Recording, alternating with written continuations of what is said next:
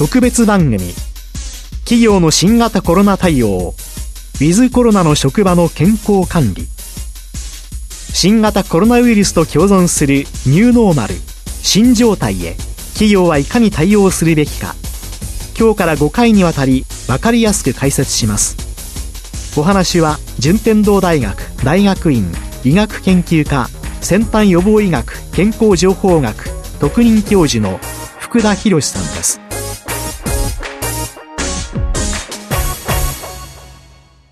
き手はラジオ日経の山崎瑞香です。福田先生よろしくお願いします。よろしくお願いします。第1回の今回は職場の感染症対策について。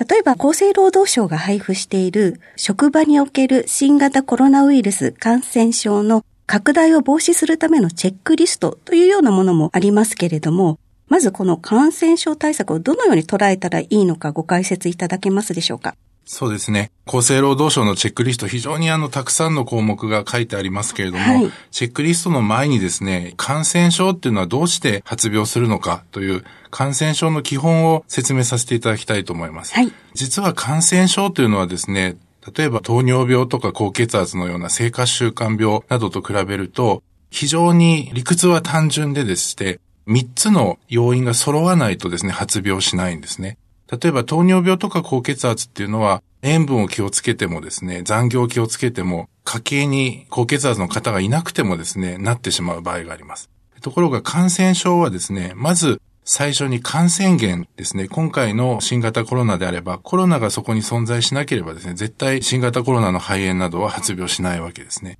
それから2番目に、そのコロナが体に入ってくる感染経路が必要になります。で、これは今回は飛沫感染と、それから接触感染というふうに言われてますけど、この飛沫接触をマスク、手洗い、うがいなどで完全にシャットアウトすれば、これも防ぐことができます。そして最後に体に入ってきた時ですね、人に感染するわけですけれども、その人である宿主、宿主とも言いますけれども、の抵抗力が強ければ、例えばワクチンを打っているとか、非常に規則正しい生活をしていて抵抗力が高いとか、そういうことがあれば発病しないんですね。ですから感染症というのは全部やっつけないといけないんではなくて、3つのうち1つを確実に潰せば発病はしないというふうに言えます。そうしますと、先ほどのチェックリストなど、たくさんの項目がございますけれども、一通りこう目を通していくと、今先生がおっしゃったような、他の感染症などにも応用が効くような基本的な対策が書かれているような気がいたしますけれども、他の感染症と比べていかがなんでしょうか？その通りですね。これはですから、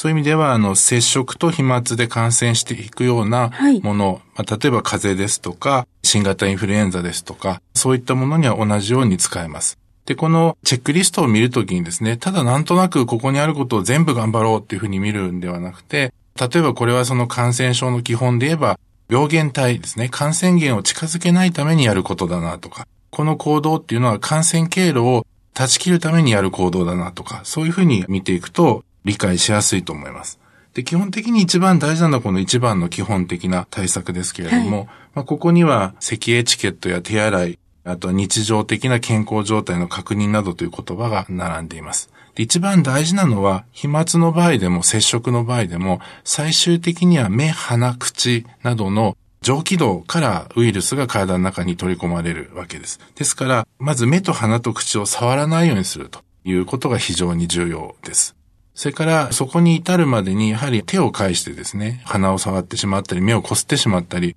唇をいじってしまったりして入っていきますので、手を顔の方に近づけないということも大事だと思います。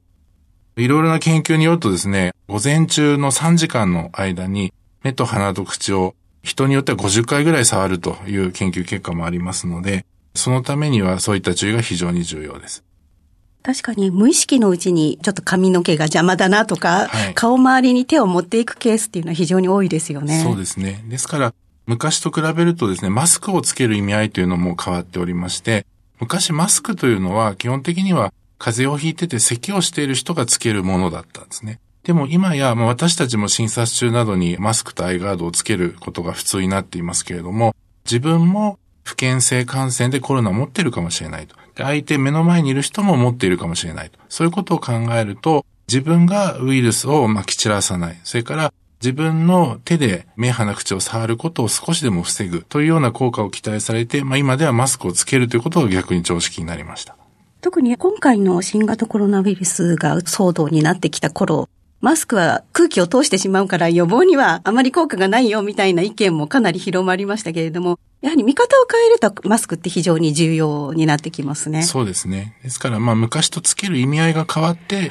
きたというふうに言えると思います。はい、で、今回職場での感染症対策ということになるんですけれども、職場ですとやはり多くの従業員の方が感染したりしないように防がなくてはいけないということがあると思うんですけれども、何かポイントみたいなものがございましたら伺えますでしょうか？そうですね。職場のことで非常に重要なのは、この2番のクラスターの発生を防ぐというところになると思いますが、はい、これは皆さんあのよく言われてますように、3密を防ぐと、いわゆる密閉、密集、密接を防ぐということ、それからそれにも増して非常に重要なのはですね、換気をすることですね。はい、ですから、まあ、ドアを開けるとか、窓を開けるとか、例えばタクシー乗る時でも窓を開けるとか、そういったこまめな換気っていうのが非常に重要です。そして、実はですね、おそらく一番大事なのは、具合が悪い時はきちんと休むということですね。昔はですね、本当に風邪をひいたぐらいでは、例えば7度台ぐらいだったら頑張って会社に行くよと。さすがに8度9度だったら休むけどという方が多かったと思うんですけれども、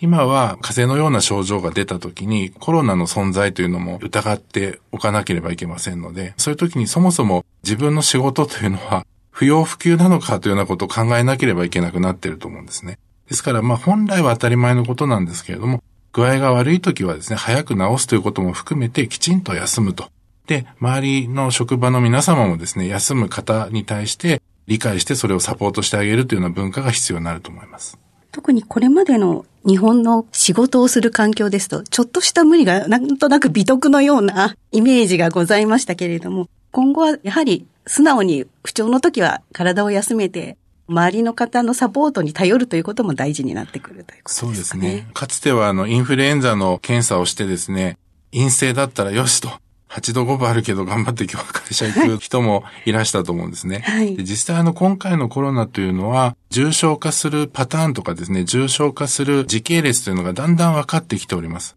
通常の風邪のように3日4日で治らないという場合に、重症化していく分かれ目がですね、まあ1週間前後ですね、7日8日ぐらい。そして ICU に入院する平均が10日ですから、だから長引かせないできちんと治しきるということが非常に重要になると思います。そうしますと、会社の中で素地として作っておかなくてはいけないっていうのも出てきますね。そうですね。一番重要なのは企業を感染拡大の場にしないということですね。はい、ですから、やりすぎる必要はないんですけれども、無関心すぎるのもいけないと。はい、今回コロナということで、まあそういったことを再認識する機会になったと思います。今回はですね、職場の感染症対策について、まず感染症の基本から、厚生労働省が出しているチェックリストなどについて触れていただきました。明日はですね、企業のコロナ対応の現状と課題、少し具体的なお話を伺いたいと思います。先生、今日はありがとうございました。ありがとうございました。特別番組、企業の新型コロナ対応、ウィズコロナの職場の健康管理、第1回、職場の感染症対策、厚生労働省のチェックリストをもとにお話は順天堂大学大学院医学研究科先端予防医学健康情報学特任教授の福田博さんでした。